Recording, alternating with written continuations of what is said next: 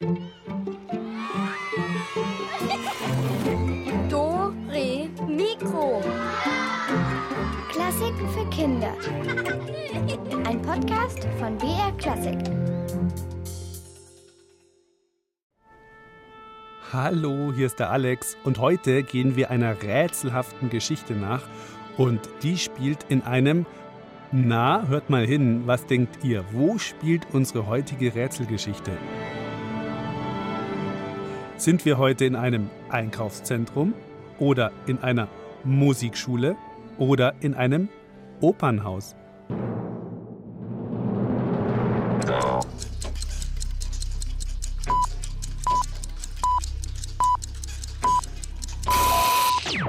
Ja, ihr habt's ja gehört, da wurden ganz viele Instrumente auf einmal gestimmt. Und wo viele Instrumente gestimmt werden, da ist meistens ein Orchester. Und wo ein Orchester ist, da ist ganz oft eine Oper. Also, wir sind in einem Opernhaus und in diesem Opernhaus wird dem Dirigenten übel mitgespielt. Was genau mit ihm passiert und wer daran schuld ist, das ist unser heutiges Psst, psst, Geheimnis. Im Opernhaus herrschte die übliche Aufregung. In einer Stunde würde die Premiere beginnen. Das Haus war bereits voller Kinder, denn vor Opernbeginn fand im Foyer ein Bastelworkshop statt, in dem ein Knusperhaus gebaut und bemalt werden sollte.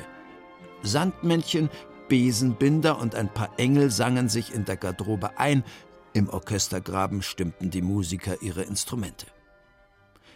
Dirigent Maxim Schnöpf eilte mit großen Schritten vom Foyer in den Saal. Seine weißen Frackschöße flatterten hinter ihm drein. Ilona, seine Assistentin, sah ihn auf sich zukommen und er erinnerte sie ein wenig an einen großen weißen, aufgeplusterten Gänserich. Ilona, rief er schon von weitem, ist alles bereit? Die Noten am Pult, die Stühle, alle da? Ilona lächelte bestätigend, auch wenn einer der beiden Hauptdarsteller, die Sopranistin, noch nicht aufgetaucht war. Ach, schnaufte Schnöpf und breitete die Arme aus. Er liebte große Gesten. Mit Schwung drehte er sich um, überblickte die noch leeren Zuschauerreihen und rief: Toi, toi, toi! Ilona antwortete: ja, Wird schon schief. Oh, was war das? Ungläubig riss sie die Augen auf. Herr Schnöpf, Ihr Frack! Schnöpf drehte sich wieder um. Ja, strahlte er. Ist er nicht schön? Ein Orchester in Weiß. Eine meiner besten Ideen, nicht wahr? Ja, äh, aber, stammelte Ilona. Sie haben da was, also hinten auf, auf der Jacke. Was? Schnöpf zog den Frack aus, drehte ihn um und da sah er es. Blut. An seinem Anzug klebte rotes Blut. Hoi, hoi, hoi, Blut am Frack. Also jetzt müssen wir erst mal ein paar Fragen klären. Zuerst mal, welche Oper wird da eigentlich gespielt? Ich gebe euch mal einen Tipp. Es kommt eine Hexe drin vor und die Geschichte gibt's auch als Märchen. Kommt ihr drauf?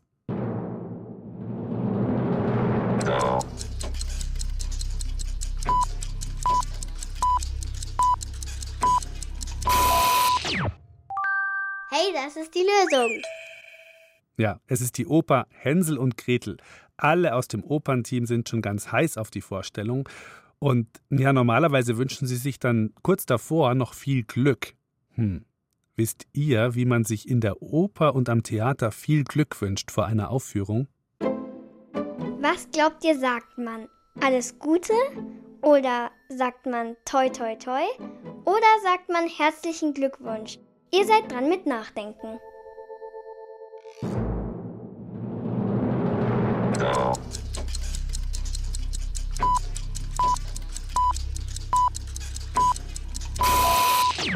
Ja, man sagt tatsächlich toi toi toi.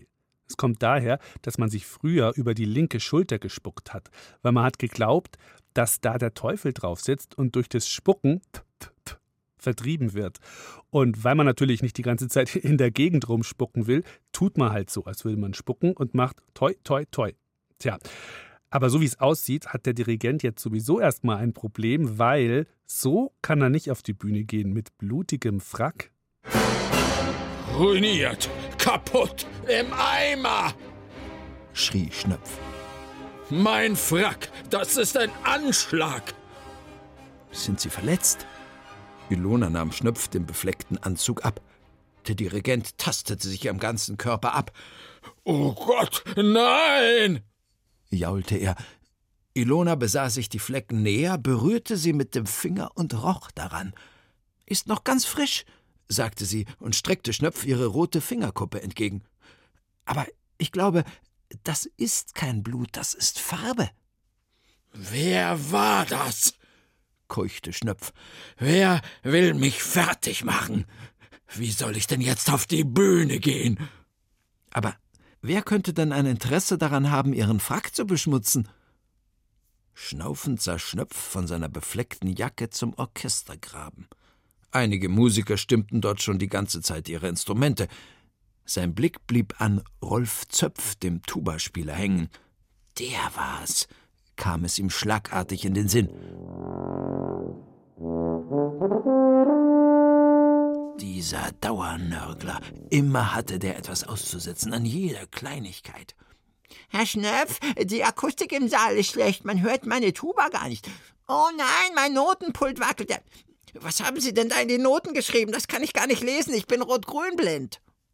Und war der Tubaspieler nicht von Anfang an dagegen gewesen, sich in Weiß zu kleiden?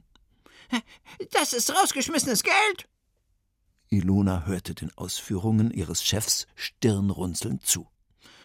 Er möchte mich der Lächerlichkeit preisgeben, so ist es, schloss Schnöpf seine Anschuldigungen ab. Er hat gehofft, ich merke nichts von seinen Schmierereien, und das Publikum lacht sich kringelig, wenn ich ihm meinen roten Rücken zuwende. Auf dem Rücken sind ja gar keine Flecken, murmelte Ilona. Nur auf dem Hintern, ich meine dem Allerwertesten, also ähm, so weit unten jedenfalls, dass die Flecken vom Publikum gar nicht gut zu sehen wären. Merkwürdig. Ein lautes Krachen riss sie aus ihren Gedanken. Gretel, also besser gesagt die Sopranistin Lisa Stern, rauschte auf die Bühne. Wie immer kam sie kurz vor knapp. Es musste schon ziemlich spät sein, denn von den bastelnden Kindern im Foyer war nichts mehr zu hören. Vermutlich waren sie jetzt alle im Keller, wo sie kurz vor Beginn der Oper noch eine Einführung zu Humperdinck und dessen Leben bekamen. Lisa Stern nickte Schnöpf kurz zu, überprüfte dann die Bühne, war alles am rechten Platz und begann sich einzusingen. Ein Männlein steht im Walde ganz still und stumm.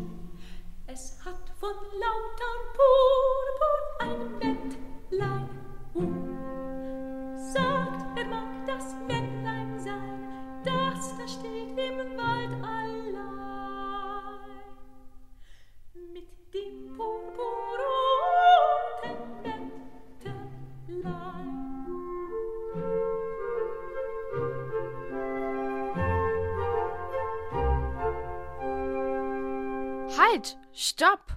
Moment mal. Aha, haben wir da jetzt einen Verdächtigen? Der Tuba-Spieler Rolf Zöpf mag den Dirigenten offenbar nicht so gern. Ach so, wisst ihr eigentlich, was eine Tuba ist? Wir geben euch mal drei Möglichkeiten zur Auswahl.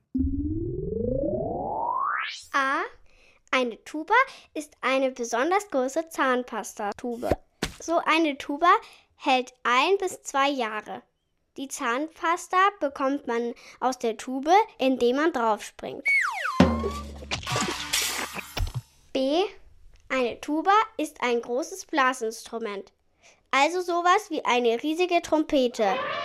Eine Tuba ist sehr schwer und es kommen sehr tiefe Töne raus. C. Eine Tuba ist eine große Orgel. Man kann mit ihr besonders laut spielen. Allerdings gehen die Tasten auch besonders schwer zu drücken. A, B oder C? Was glaubt ihr?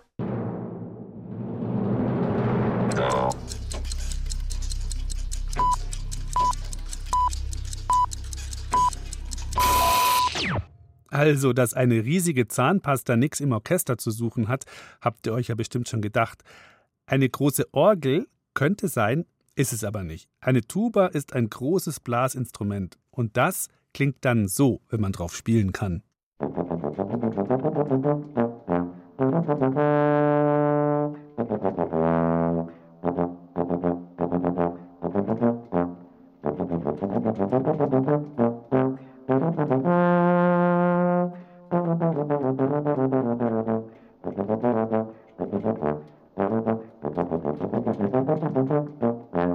Die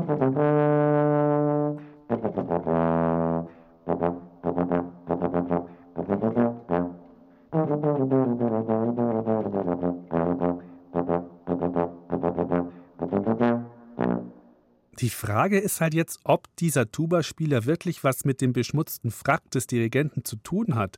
Oder war es vielleicht jemand ganz anders? Mal schauen. Maxim Schnöpf zuckte zusammen. Seine Augen verengten sich und er fixierte düster Lisa Stern auf der Bühne.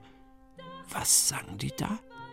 Sagt, wer mag das Männlein sein, das da steht im Wald allein mit dem purpurroten Mäntelein? Meinte sie etwa ihn? Machte sie sich über ihn lustig? War er das Männlein mit dem roten Mäntelein?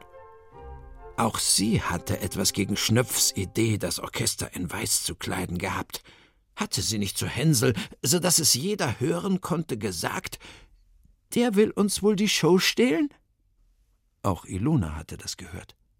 Nachdenklich blickte sie der Sopranistin nach, die jetzt hinter der Bühne verschwand. Dann wandte sie sich wieder an den Dirigenten.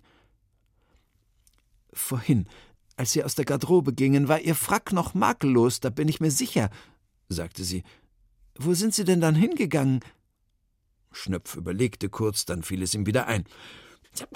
Ich war kurz vor dem Opernhaus. Ein Anruf von meiner Mutter. Hier drinnen ist ja kein Empfang. Sind Sie da draußen irgendjemanden begegnet? Nein, also nicht, dass ich wüsste. Ich bin einfach auf dem Gehweg auf und ab gegangen und habe telefoniert. Ja, und dann? Dann bin ich wieder reingegangen. Kurz wurde ich noch aufgehalten. Die Mutter eines Kindes wollte unbedingt ein Autogramm von mir. Sie stellte sich mir im Foyer direkt in den Weg. Eine richtig aufdringliche Person wollte unbedingt ein Foto von mir direkt neben dem Hexenhaus, an dem ihre Tochter mitgemalt hat, machen. Ach du meine Güte! Haben Sie ihr denn dann noch ein Autogramm gegeben? fragte Ilona. Ja, ich trage immer ein paar Autogrammkarten in der Innentasche meines Fracks. Mit qualvollem Blick deutete Schnöpf auf die rotbekleckste Anzugjacke, die Ilona immer noch in den Händen hielt. Ilonas Augen blitzten auf. Und wie haben Sie das gemacht? Hatten Sie eine Unterlage zum Schreiben? Nein. Maxim Schnöpf rollte mit den Augen. Was sollten denn diese Fragen? Das war doch jetzt ganz egal. In wenigen Minuten ging die Vorstellung los und er hatte keinen Frack mehr. Ich habe mich kurz an einen Tisch gesetzt, unterschrieben und, und das war's.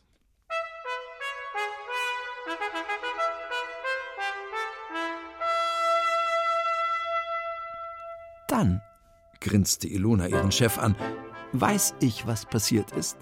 Kommen Sie mit. Entschlossen ging sie durch die Zuschauer rein. Schnöpf hechelte hinter ihr her.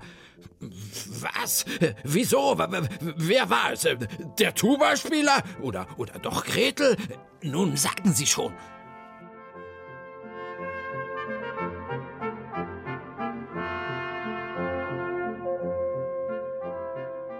Ja, das ist jetzt spannend.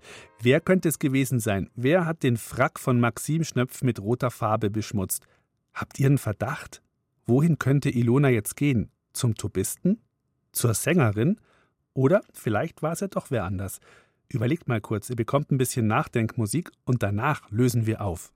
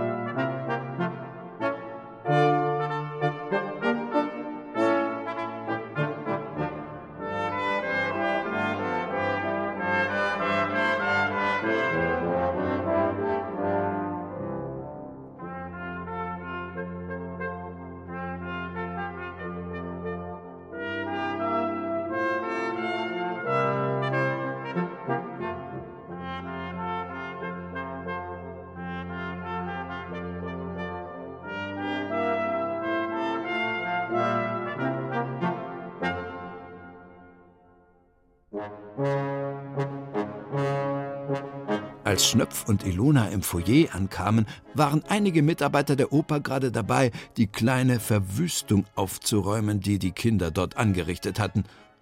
Das noch nicht ganz trockene Kartonhexenhaus, das die Kinder gebaut hatten, ließen sie noch stehen, doch einige Tische und Stühle räumten sie bereits davon. Halt! schrie Ilona streng. Bitte alles stehen lassen, es handelt sich um einen Tatort. Die Mitarbeiter sahen Ilona schräg an, ließen aber alles, wo es war. Ilonas Blick glitt über die Tische, das Papier, die Pinsel, die Farbtöpfe. Nun sagen Sie schon, wer ist der Verbrecher? rief Schnöpf aufgeregt. Gretel? Unmöglich, sagte Ilona. Die Farbe an ihrem Frack war noch frisch. Lisa Stern ist aber erst gekommen, als der Frack schon befleckt war. Also dann dieser, dieser, dieser Rolf Zöpf mit seiner Tuba. Auch nicht. Ilona lächelte. Erstens hatte er eine Rot-Grün-Blindheit, deshalb hätte er wohl eher eine andere Farbe gewählt. Vor allem aber saß er auch die ganze Zeit über im Orchestergraben, während sie im Foyer waren. Aber wer war es dann? jaulte Schnöpf. Naja, lächelte Ilona. Irgendwie sie selbst. Sie deutete auf einen Tisch. Mehrere Pinsel lagen dort und das Papier darauf hatte rote Kleckse. Vor allem aber war die rote Farbe auch auf den Stuhl davor getropft. Ist das der Stuhl, auf den Sie sich für das Autogramm gesetzt haben? fragte Ilona, und Maxim Schnöpf nickte. Überführt, sagte Ilona und grinste. Hm, na sowas, der Dirigent war es selber. Man sollte halt immer genau schauen, wo man sich hinsetzt, vor allem wenn man weiße Sachen anhat. Also, diesen Fall hätten wir gelöst, aber ihr wisst ja, das nächste Geheimnis wartet schon. Ciao, macht's gut, euer Alex. Ihr wollt mehr? Dann hört doch unsere Hörspiele und Lesungen als Podcast. Geschichten für Kinder gibt's in der ARD Audiothek und überall, wo es Podcasts gibt.